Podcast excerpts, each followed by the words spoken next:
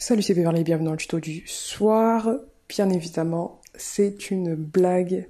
Euh, seuls les anciens comprendront. Ça fait très longtemps, très très très très très très très longtemps. J'espère que vous allez bien, que vous portez bien, que tout va bien pour vous. Je sais pas si ça me fait bizarre de revenir, mais euh, qui l'eût cru? Qui l'eût cru? Parce que c'est vrai que toutes les fois on m'a posé euh, des questions en MP sur mes réseaux privés m'a demandé, Beverly, quand est-ce que tu reviens? Pour moi, c'était impossible que je revienne, en fait. J'étais déjà bien, j'avais atteint mes objectifs, mais qui l'eût cru, me voici, et avec en plus du très très lourd. Vraiment du très très lourd. Donc, tu l'as remarqué, je reviens avec un format complètement différent, qui est un format podcast, pour que tu puisses écouter tout ça quand tu conduis, euh, pendant que tu fais la vaisselle, pendant que tu fais à manger, pendant que... Peu importe, en fait pour te partager tout simplement du très très lourd. Donc euh, mon objectif n'a pas changé d'un poil. J'ai envie toujours d'accompagner les entrepreneurs et c'est ce que j'ai continué à faire, même si, même après la, fin de, la Yoda Family, mais euh, d'un format complètement différent. Et euh, c'est ce que je vais te partager d'ailleurs aujourd'hui dans ce, à travers ce nouveau concept qui est un entrepreneur state of mind. Donc un état d'esprit d'entrepreneur pour des personnes qui ne comprennent pas encore l'anglais. Voili voilou. Donc, on va parler de quoi? On va parler de tout ce qu'on abordait ensemble à travers la Yoda Family par le passé, mais avec quelques éléments un peu différents. Parce que oui, euh, j'ai une grande nouvelle à vous annoncer. J'ai quitté mon emploi. Bon, ça fait très très longtemps, mais c'est vrai que je l'ai jamais annoncé sur ce réseau-là. Mais ça fait très longtemps que je suis sortie de ce métro boulot dodo qui me cassait les pieds euh, auparavant qui vraiment c'était bah, tu le sais tu as vécu euh, tout ça avec moi. Mais je suis sortie de tout ça depuis très longtemps déjà. Et j'avais à cœur de te partager mes techniques. Comment est-ce que j'ai fait pour m'en sortir et notamment comment est-ce que j'ai fait pour quitter mon emploi en euh, deux mois et demi il me semble à peu près. Donc c'est l'objet de ce, cet épisode de ce premier épisode d'Entrepreneur State of Mind awesome pour, pour faire plus court. Et ça commence tout de suite. Donc je te laisse avec la suite de l'épisode. Allez, bisous. Wesh les BG, c'est Beverly pour le tout premier épisode de State of Mind. Alors ça me fait très plaisir de vous retrouver dans ce premier épisode, dans ce nouveau concept qui est assez différent de ce que j'ai l'habitude de faire auparavant, que ce soit ben, quand j'accompagnais mes clients en coaching ou tout simplement quand je partageais du contenu avec assiduité sur les réseaux sociaux, quand je faisais une vidéo par jour ça change, c'est différent, c'est plus posé, donc voilà. Prends un petit café, prends un petit thé, prends, euh, je sais pas moi, de l'eau gazeuse et pose-toi parce que là, on va entrer dans le vif du sujet. Et euh, j'espère qu'on va passer un très très bon moment ensemble, que ce soit aujourd'hui et même pour les futurs euh, épisodes. Donc, je prendre mes petites notes parce que bien évidemment, j'ai prévu de vous partager des informations clés aujourd'hui. L'objet de ce podcast aujourd'hui, c'est de vous partager exactement comment est-ce que j'ai fait pour quitter mon emploi en deux mois et demi. Je vais tout vous partager, je vais rien vous cacher. Je vais vous expliquer ce que j'ai fait étape par étape, de la genèse jusqu'à bah, quand j'ai posé ma lettre, donné ma lettre de, de démission. Parce que oui, c'est bien beau de dire que j'ai quitté mon emploi en deux mois et demi, mais j'ai, j'ai pas eu le chômage juste après. Donc là, ce que je vais vous partager, ça sera vraiment des conseils en or et euh, les conseils de quelqu'un qui n'avait pas de filet de sécurité. Parce que c'est bien beau de vous dire, enfin, ça aurait été très simple en fait, de vous dire oui, j'ai quitté mon emploi, mais si j'avais négocié une rupture conventionnelle, ça aurait été complètement différent. Donc là, je veux vraiment vous partager les conseils de quelqu'un qui, euh, bah, mes conseils en fait, comment est-ce que j'ai fait pour quitter mon emploi en ayant zéro filet de sécurité et en plus de ça, ben, personne autour de moi pour vraiment m'aider euh, en cas de, problème. Quoi. ça, c'est la première chose qu'on va aborder ensemble. Et ensuite, je vais vous partager les trois choses que je ferais si je devais recommencer aujourd'hui. En gros, si aujourd'hui j'étais salarié, qu'est-ce que je ferais? Qu'est-ce que je ferais pour me sortir de là? Qu'est-ce que je ferais pour quitter mon emploi? Après, peut-être que tu m'écoutes et que tu aimes, euh, ben, tu aimes ton taf, euh, et que euh, c'est t'as juste envie de liberté, t'as envie d'autre chose, mais t'aimes ton taf, donc peut-être que tu n'es pas dans l'état dans lequel j'étais moi auparavant, ou peut-être que pas du tout. Peut-être que t'es dans le même état émotionnel que moi, peut-être que euh, tu, tu, pleures comme moi tous les jours avant d'y aller. C'est pas très euh, fun, c'est pas très euh, c'est pas très sexy, mais c'était la vérité, c'est ce que je vivais au quotidien. Et peut-être que tu te sens pas à ta place dans ton travail, donc j'ai des solutions pour toi, j'ai des choses à te partager, et t'inquiète pas, ça va aller. Je l'ai fait. Si j'ai pu le faire, franchement, tu peux le faire toi aussi, et je vais t'expliquer comment. Par contre, il y a un ingrédient qui est indispensable, et je vais t'en parler tout de suite. Donc, première chose, comment est-ce que j'ai fait pour quitter mon emploi en deux mois et demi? Donc, avant de te partager exactement ce que j'ai fait, il faut qu'on fasse quand même une petite euh, mise en contexte, qu'on revienne quelques temps auparavant. Il faut savoir que voilà, moi j'étais un peu de l'école, euh, voilà, euh, tu crées du contenu avec assiduité, c'est ce qu'on appelle en fin de compte de l'inbound marketing. Hein. Tu crées du contenu avec assiduité et tu fais en sorte que les gens voient ton offre. Donc j'ai eu ce business model pendant assez longtemps. J'ai créé du contenu. J'ai fait une vidéo par jour pendant assez longtemps. Et j'ai créé des formations. J'ai créé des formations sur le personal branding, euh, sur d'autres choses également. Mais euh, voilà, c'était des formations qui en plus, d'un point de vue tarif, étaient environ euh, à 27 euros pour la première et ensuite à 57 euros. Donc là, on est vraiment sur des tarifs assez, assez bas, on va dire, surtout pour une personne qui veut euh, s'en sortir et qui veut tout simplement remplacer son salaire. Tu vois, ça c'est la première des choses à, savoir, c'est que bon, déjà, on voit tout de suite juste d'un point de vue euh, rationnel, si on prend du recul sur la situation, moi c'est pas des choses que j'avais vues auparavant, mais on se voit bien que dans l'équation il y a un souci. À part si tu fais ça pendant très très longtemps, enfin pour commencer à en vivre avec des produits à 27 euros et des produits à 57 euros, tu te rends compte déjà qu'il y a, il y, a une, merde quelque part en fait. Mais bon, moi je le voyais pas à, l'époque. Je, en plus, j'avais acheté des formations, je m'étais formé à ce sujet et je suivais des personnes qui me disaient ah c'est le meilleur business model possible. Beverly fonce, fais une vidéo par jour, crée une formation, crée des formations et ça va aller. Donc euh, sur le papier, il disait voilà, tu fais une vidéo par jour, tu crées une, une formation environ par semaine ou toutes les deux semaines et c'est sûr que tu vas y arriver.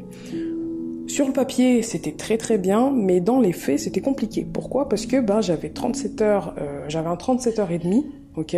Moi, je travaillais euh, à 1h, 1h30 environ en train de chez moi, donc laisse-moi, enfin, tu sais très facile en fait de s'imaginer que ça a été très difficile à, à, tenir en fait sur long terme. Ce qui fait que je n'ai pas pu euh, faire des formations avec autant d'assiduité, j'ai pas pu développer même mon audience euh, de la meilleure manière. Moi avant je postais uniquement sur Instagram alors qu'il aurait juste fallu que je commence à poster le même contenu euh, sur YouTube pour avoir déjà une plus grande audience et pour me constituer vraiment un capital assez intéressant, mais j'avais tout simplement pas le temps. Mais moi ça encore une fois, je ne le voyais pas. Et j'ai commencé à le voir quand j'ai eu une discussion avec Vanessa. Vanessa de euh, Vanessa Inconditionnel, que tu dois peut-être connaître d'ailleurs, avec qui je travaille aujourd'hui encore. Elle m'a regardé, elle m'a dit, mais euh, t'es sûr T'es sûr de ce que tu fais? T'es sûr que ce que tu es en train de faire va te permettre d'atteindre les résultats que tu veux? Et moi, je lui disais, mais regarde, je reçois toujours des MP, je reçois des mails de personnes qui me disent, ouais, Beverly, c'est trop bien ce que tu fais, patati patata. Et elle m'a regardé, elle m'a dit, ouais, mais financièrement, en fait, comment est-ce que tu t'en sors et est-ce que tu penses que ton business model actuel va te permettre d'atteindre tes objectifs?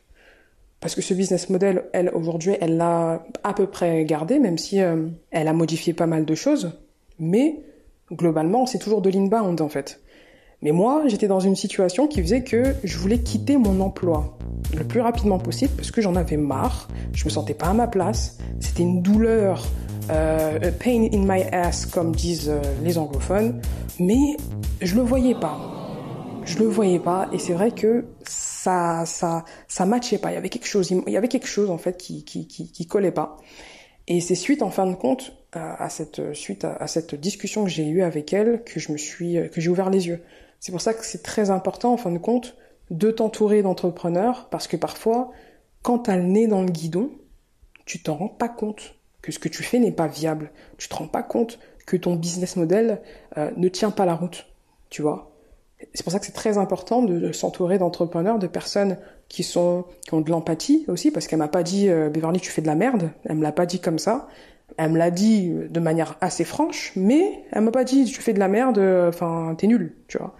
Faut s'entourer de personnes bienveillantes, de personnes qui ont suffisamment de sympathie pour te dire les choses quand elles vont, euh, bah, quand il faut te les dire, quand tu fonces dans le mur, mais c'est important.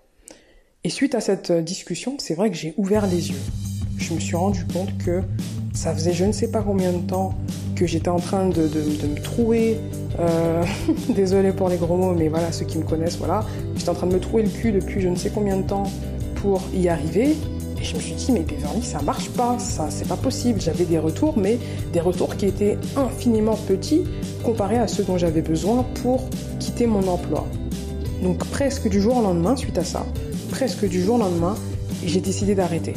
J'ai décidé, d'arrêter de créer du contenu sur euh, les réseaux sociaux parce que je me suis rendu compte que ça ne me permettait pas d'atteindre mes objectifs et c'est à ce moment-là, à ce moment précis, que j'ai euh, fait quelque chose qui a vachement bouleversé ma vie. J'ai intégré un mastermind. Et pour intégrer ce mastermind, j'ai dû diviser par deux mon salaire, qui était en plus très très maigre euh, à l'époque. J'ai dû le diviser par deux et j'ai dû intégrer un mastermind. Cette étape du mastermind, elle a été très très challengeante pour moi parce qu'il faut savoir que je suis quelqu'un de base d'assez introverti et euh, c'est pour ça justement que ce business model euh, que j'avais auparavant me convenait autant parce que j'avais pas besoin d'être au contact des gens, j'avais euh, une, une sorte de barrière numérique en fait. Je postais du contenu et ça te plaît, ça te plaît, ça te plaît pas, ça te plaît pas. Je crée des formations, voilà, ça te plaît, ça te plaît, ça te plaît pas, ça te plaît pas. Et c'est vrai que c'était un business model qui me convenait tout particulièrement à cause, on va dire, de cette introversion que j'avais auparavant. Et donc du coup, je, te laisse imaginer l'effort que ça a dû me demander pour intégrer ce mastermind, déjà en termes de finances, premièrement, et puis même juste un effort personnel, parce que je n'étais pas ce type de personne, tu vois, je j'avais pas l'habitude d'être entouré de gens comme ça, c'est pas quelque chose qui naturellement m'attire en fait. Mais je l'ai fait. Et c'est là qu'on en vient au premier ingrédient. La hargne. La hargne. Ça, franchement, je pourrais résumer cet ingrédient juste avec ce mot. La hargne. Parce qu'il y a une seule chose qui peut te permettre de dépasser, de dépasser tous, tous les obstacles qui te séparent de ton objectif, c'est la hargne. Et si tu n'as pas ça, c'est foutu. Banco, c'est terminé. Et j'en ai vu plein, plein, plein, plein, plein de personnes qui avaient une situation, tu sais, on va dire confortable. Confortable pourquoi? Parce que les problèmes qui étaient inhérents à leur situation n'étaient pas si emmerdants que ça en fin de compte. Tu vois, c'est des gens qui avaient des rêves, qui avaient des objectifs, qui voulaient, avoir telle et telle chose dans leur vie, mais ça va, tu vois. Ils n'avaient pas autant mal au cul que moi en fait. Ça va, ça va, c'est pas... Ça va, j'ai envie de ça, mais aujourd'hui ma vie, ça va, tu vois. Et euh, c'est des personnes qui malheureusement n'ont jamais eu, en fin de compte, la hargne et euh, l'énergie nécessaire, parce qu'en fait la hargne, ça te permet d'avoir beaucoup d'énergie, et euh, cette énergie qui te permet de déplacer littéralement des montagnes, en fait. Et c'est le premier, c'est vraiment l'ingrédient miracle, mystère ou tout ce que tu veux, c'est la hargne. Donc ça, c'est le premier truc. Du coup, moi, cette hargne, bah, elle m'a permise de faire des choses que j'aurais jamais pensé faire. Par exemple, quand j'ai intégré ce mastermind, le mentor, euh, il m'a dit, OK, à Beverly, euh, tu peux créer euh, une agence digitale. Et pour avoir des clients, voilà, tu as deux manières de faire. Tu peux soit leur envoyer des choses par courrier, et ensuite, eux, si tu as réussi suffisamment à attirer leur attention, ils vont te recontacter, etc. Ou tu vas chercher les clients un par un. Je l'ai dit ouvertement, je te, je te le jure, je l'ai dit, les gars, moi, ça me fait peur. Ça me fait peur, je peux pas aller chercher les gens un par un, c'est pas possible. Et il m'a dit, mais euh, je sais plus exactement comment est-ce qu'il m'a dit ça, mais il m'a dit, mais c'est justement pour ça que tu dois le faire, déjà premièrement, parce que ça va pas marcher. Pourtant, il y a des gens qui n'avaient pas ces problèmes relationnels que moi j'avais auparavant, qui, euh, pour qui cette solution, dont la solution d'envoyer euh, des choses par courrier, etc., fonctionnait très bien. Mais moi, il m'a dit, à cause de ce blocage-là, je peux te l'assurer que pour toi, ça ne va pas marcher. J'ai pas écouté. j'ai voulu, tu euh, retarder l'inévitable. J'ai ressenti en moi que ce qu'il disait était vrai, mais j'ai voulu quand même retarder l'inévitable et euh, suivre ce processus-là, qui était un processus assez indirect en fait, une manière d'acquérir des clients de manière indirecte. Et euh, je me suis mise à, bah, tout simplement envoyer des trucs par courrier qui en plus me coûtaient une blinde parce que j'avais à cœur de faire les choses bien. Donc j'avais une belle enveloppe, beau truc, beau papier, etc. Euh, un dossier comme ça. Et euh, bah ça m'a apporté aucun résultat. Et bah au, quotidien, bah moi je continuais à souffrir en fait. Au quotidien, moi je continuais à aller à ce travail qui euh, bah, qui me bouffait du jour en jour. Et c'est à ce moment-là que je me suis dit allez stop Beverly, il va falloir que tu t'y mettes. Et je me suis mise à prospecter physiquement des restaurants. Donc je suis allée moi-même, avant d'aller au travail, je venais beaucoup plus tôt, déjà que je venais tôt parce que bah, j'ai 1h30 euh, de, de, distance entre mon ancien travail et euh, bah, mon ancienne maison aussi. Et donc du coup, ben, déjà de base, je venais très très tôt parce que bah, c'était soit j'arrivais en avance ou soit j'arrivais en retard au travail. Mais encore plus, là j'arrivais encore plus tôt du travail pour prospecter des restaurateurs. Donc je me pointais chez eux, sans avoir pris aucun rendez-vous avec qui que ce soit, et je demandais à parler à un responsable. Imagine, imagine, qu'est-ce qu'il te faut comme courage pour arriver à faire un truc comme ça? Pour d'autres personnes, bien sûr, ça paraît euh, complètement, euh, enfin, enfantin limite. Tu vois, il y a beaucoup de personnes, bon bah, ça change rien à leur vie, enfin, ils font ça le doigt dans le nez, quoi. Pour quelqu'un d'introverti, je peux te dire que c'était très difficile et, euh, mais je l'ai fait. Pourquoi est-ce que j'insiste en fin de compte sur cette étape? Tout simplement parce que s'il y a bien un truc dont je me suis rendu compte, c'est que bah, déjà regarde, pense à toutes tes peurs. Vraiment là, pense à toutes tes peurs, pas besoin de, d'en sortir euh, une dizaine, mais juste pense à tes peurs les plus évidentes, tu vois, les, les premières choses qui te viennent en tête quand je te dis pense à toutes tes peurs. Bah, pour réussir, tu devras dépasser cette peur. Oui, oui, ça peut paraître fou, ça peut paraître euh, incommensurable, ça peut paraître euh, je ne sais quoi, mais j'ai remarqué en fin de compte que réussir demandait à ce qu'on dépasse toutes nos peurs, tu vois. Et ça, c'est vraiment un truc dont je me suis rendu compte parce que, bah, suite à ça, j'ai commencé à gagner confiance en moi. J'ai commencé à m'affirmer, je me regardais dans le miroir et je me disais, putain, Beverly, tu l'as fait. T'es une ouf, tu l'as fait. Je me regardais dans le miroir je me sentais forte, je me sentais puissante. Et c'est ce qui m'a mené en fin de compte à faire mes premiers clients. Et accroche-toi bien, à doubler, même tripler mon salaire dès les premiers mois en fin de compte de mon activité. Comment est-ce que les choses se sont passées?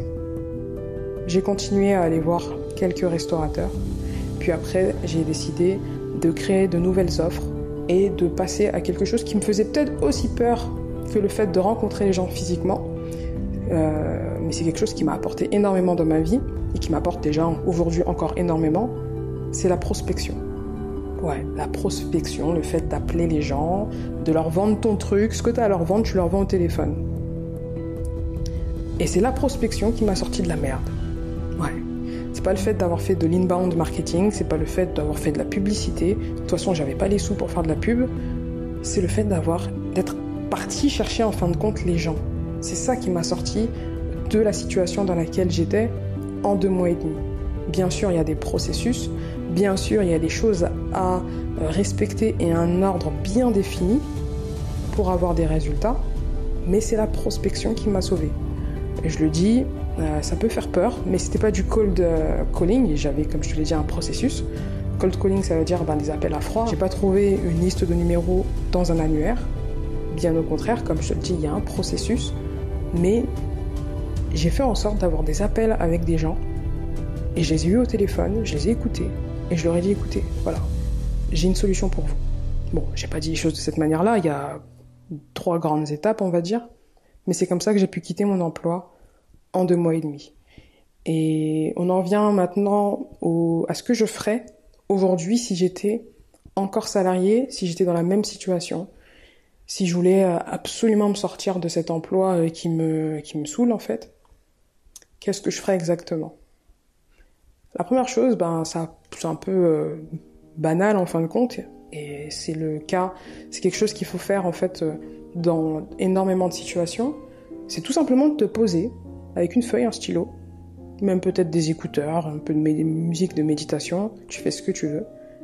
C'est de te poser en fin de compte et de faire un état des lieux, de voir où tu en es, tu vois, pour mesurer en fin de compte les efforts que tu vas pouvoir fournir. Pourquoi est-ce que je te dis pouvoir fournir? Parce que bah moi personne me l'avait dit ça. Personne. Que ce soit dans le mastermind ou nulle part ailleurs. Personne ne me l'avait dit. Après c'est vrai que dans un mastermind c'est très difficile de faire du cas par cas. Mais j'aurais aimé qu'on me le dise plus tôt. Je pense que ça m'aurait évité beaucoup d'emmerdes en fait que j'ai eu par le passé, euh, par le, ouais, par le passé, mais dans le futur en fin de compte. Je pense que tu as compris ce que je veux dire. Ça m'aurait évité beaucoup de choses. C'est de mesurer en fin de compte mon état actuel. Euh, c'est-à-dire que moi j'ai quitté cet emploi d'une manière qui est complètement différente de ce que j'avais en tête et de ce que je planifiais depuis plusieurs mois. Euh, c'est-à-dire que j'ai quitté cet emploi sur un burn-out. Parce qu'à un moment donné, j'ai pas pu suivre en fin de compte. C'était trop, il y avait trop de pression déjà. Aller euh, au travail, j'allais dire à l'école. Au travail, il y avait beaucoup de pression, c'était pas un climat euh, des plus euh, faciles, mais vraiment loin de là. Et j'avais aussi ben, mon activité que je voulais construire à côté, ce qui fait que j'ai pas réussi à gérer en fait. J'étais déjà très affaiblie émotionnellement parce que c'était un climat qui me qui me bouffait de jour en jour, mais je me suis pas vue en fait sombrer. Donc j'ai quitté cet emploi sur un burn-out et après, en fin de compte aussi, sur une démission. C'est pour ça que c'est important, vraiment super important de, de te rendre compte des choses parce que si, si quelqu'un m'avait dit ça ou si je m'étais vu tout simplement sombrer, je pense que j'aurais mis moins d'efforts sur certaines choses. Parce que moi, je le, forcément, je me suis dit, ok, c'est bon, là, j'ai triplé, quadruplé mon salaire.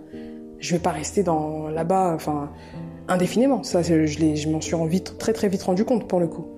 Et quand tu cette prise de conscience, tout de suite tu as envie de sécuriser. Tu vois, tu as très très vite envie de sécuriser. Tu as envie de te dire ah mais peut-être qu'il faudrait que je fasse de l'immobilier. Comme ça, ben, euh, on ne sait pas comment va se passer mon activité et donc peut-être que voilà, si si j'ai de, si j'ai de l'IMO, ben, je pourrais euh, au moins avoir une rente et puis voilà, euh, j'ai plus de CDI donc c'est peut-être le moment ou jamais. Donc je me suis mise à m'intéresser à l'immobilier. J'ai fait tout un tas de choses. Vraiment, j'ai fait tout un tas de choses parce que je voulais sécuriser un maximum. Sauf que si j'avais su, franchement, j'aurais pas essayé de sécuriser, ou j'aurais mis juste beaucoup d'argent de côté, beaucoup plus que ce que j'ai mis de côté. J'en aurais mis énormément euh, de côté, et euh, j'aurais continué mon activité. Et après, euh, du jour au lendemain, enfin, peu importe, j'aurais dit ciao, bye bye. Donc la première chose, c'est de savoir si aujourd'hui c'est supportable.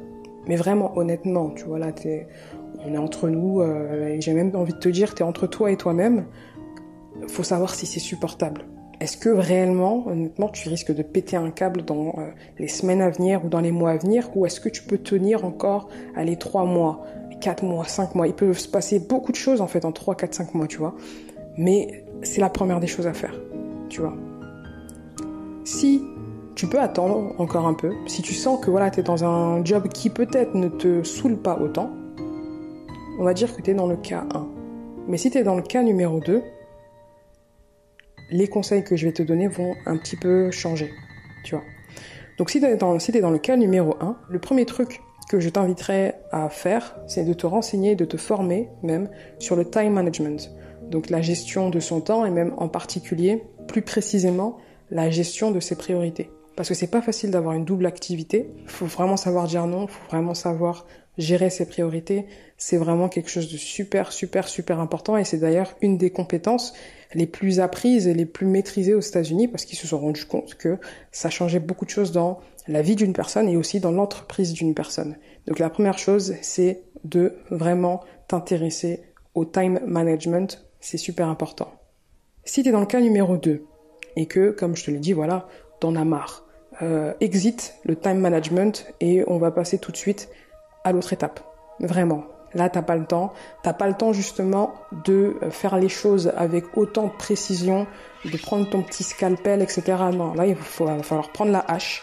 Et euh, parce que quand ça va péter, il faut que toi, tu puisses pouvoir bah, justement te reposer et te mettre à l'abri et être tranquille. Et d'autant plus si t'as une famille, tu vois. Donc, on laisse tomber le scalpel et on prend la hache et on va chercher l'argent. On en vient tout de suite, du coup, à la dernière étape, qui est la prospection tout simplement la prospection. C'est la chose à faire. Les amis, c'est la chose à faire. Vraiment. Si vous voulez de l'argent, Ne pensez pas à la publicité et d'autant plus si vous trouvez que la publicité c'est la voie de la facilité, oubliez. Franchement, oubliez et allez chercher les clients vous-même parce que vous ne pouvez pas vous permettre en fin de compte d'attendre que les gens viennent à vous, que les gens se rendent compte de la valeur que vous pouvez leur apporter. Vous ne pouvez pas vous permettre ça en fait. Il faut aller chercher des clients par vous-même. Il y a un autre truc après aujourd'hui, c'est que on est quand même euh, voilà dans un contexte économique très très particulier. Euh, voilà, je sais pas pour ceux qui ne s'en rendent pas compte, on est quand même dans une ère apocalyptique, on va dire. J'en parlerai de toute façon dans plusieurs vidéos qui vont suivre, justement parce que c'est pour ça également que je viens, que je reviens à ce moment précis, parce que je sais que ben, justement ce que j'ai appris peut aider beaucoup de personnes, beaucoup d'entrepreneurs à se sortir de la merde noire dans laquelle ils vont potentiellement être, malheureusement. Mais aujourd'hui, ce n'est pas encore trop tard, en fait. Tu vois, aujourd'hui, ce n'est pas encore trop tard. Mais c'est vrai que le temps joue contre nous et c'est pour ça que c'est important d'avoir les bonnes connaissances à ce moment précis. Mais ça, on en parlera très très bientôt, parce que même si le monde va s'effondrer, on va dire entre guillemets, en tout cas un ancien monde, comme le disait euh, mon mentor que j'embrasse euh, justement aussi chaleureusement, ce qui peut te sortir de la merde, ce qui peut te sauver la vie, c'est quoi à ton avis? C'est d'avoir de l'argent. Si demain tu mets des œillères te mets en mode machine. Tu te dis, je vais aller chercher, allez, 2000, 3000, 4000, 5000, 8000, 10 000 euros supplémentaires. Que tu te fixes réellement un objectif, peu importe ce qui se passera autour de toi, tu vas réussir à t'en sortir. C'est tout, en fait. C'est tout. Et c'est pour ça que je te dis, voilà, euh, ok, je pourrais entrer dans la théorie, je pourrais t'expliquer exactement, euh, voilà, ce qui va potentiellement, même très probablement, se passer mais ça changera rien en fin de compte à ta situation si, si t'as pas de sous. Tu vois. Donc c'est pour ça que aujourd'hui je me suis contentée de te partager ces trois étapes, donc l'état des lieux, le time management et la prospection, parce que je sais pertinemment que c'est la seule chose qui peut te sauver. C'est tout, tu vois. Je vais te partager un bonus, voilà, c'était pas prévu, mais quand tu vends tes offres, bien sûr qu'il faut les créer, etc., mais quand tu vas te mettre à prospecter, il va falloir en fin de compte que tu auras plusieurs choix. Le choix de vendre des offres à voilà, des prix abordables, on va dire 100 euros, 200 euros, allez, 300 euros, ou taper tout de suite dans du 1000, 2000, 3000 euros. Moi, je te conseillerais toujours, toujours, toujours de taper dans du 1000, 2000, 3000 euros. Ton investissement personnel sera différent, parce que quand tu proposes des prestations à partir d'un certain prix, tu as une obligation de résultat. Les gens, ils veulent plus de la connaissance, ils veulent des résultats. C'est le seul point, en fin de compte, qui est assez euh, inhérent à ce type d'offre. Mais c'est pas grave. C'est pas grave parce que c'est le jeu. Et si tu veux t'en sortir, il va falloir aider les gens. Tu vois. Si demain tu te mets en mode solution, ok, comment est-ce que je peux aider telle et telle personne, comment est-ce que je peux apporter un maximum de valeur, c'est l'état d'esprit qu'il faut avoir. Et c'est ce que je vais te partager justement dans les futurs épisodes de Entrepreneur State of Mind. C'est tout pour cet épisode. J'espère qu'il t'a plu. J'espère que tu as pris des notes. Ou même plus que les notes, j'espère que tu vas appliquer mes conseils. De toute façon, t'en fais ce que tu veux. Hein. Euh, tu fais, soit tu les appliques, soit tu les appliques pas. Dans tous les cas, bah, ça changera rien pour moi. Mais pour toutes les personnes, en tout cas, qui sont assez conscientes de ce qui va arriver et qui ont de la considération pour leurs proches et puis aussi pour eux-mêmes. Et le fait, en fin de compte, de vivre en étant aligné à qui on est, et ça c'est une valeur humaine franchement que j'applaudis, je vous adore les gens qui sont comme ça, vraiment, bah t'es au bon endroit. Donc tu peux me dire en commentaire ce que tu en penses, quel est ton plan d'action? Et quelle est ta situation. Et puis euh, je me ferai un plaisir de te répondre en commentaire. Donc voilà, on se dit à très bientôt. Dans le prochain épisode, je vais te partager les manières de créer tes offres. Parce que bon, une fois que tu as les gens au téléphone, faut bien que tu saches ce que tu vas leur vendre. Donc si ce podcast t'a plu, ne loupe surtout pas le prochain épisode parce qu'il y aura des pépites de pépitas de pépitas. Donc voilà, je t'embrasse et puis je te dis à très vite. Allez bisous, c'était Beverly pour Awesome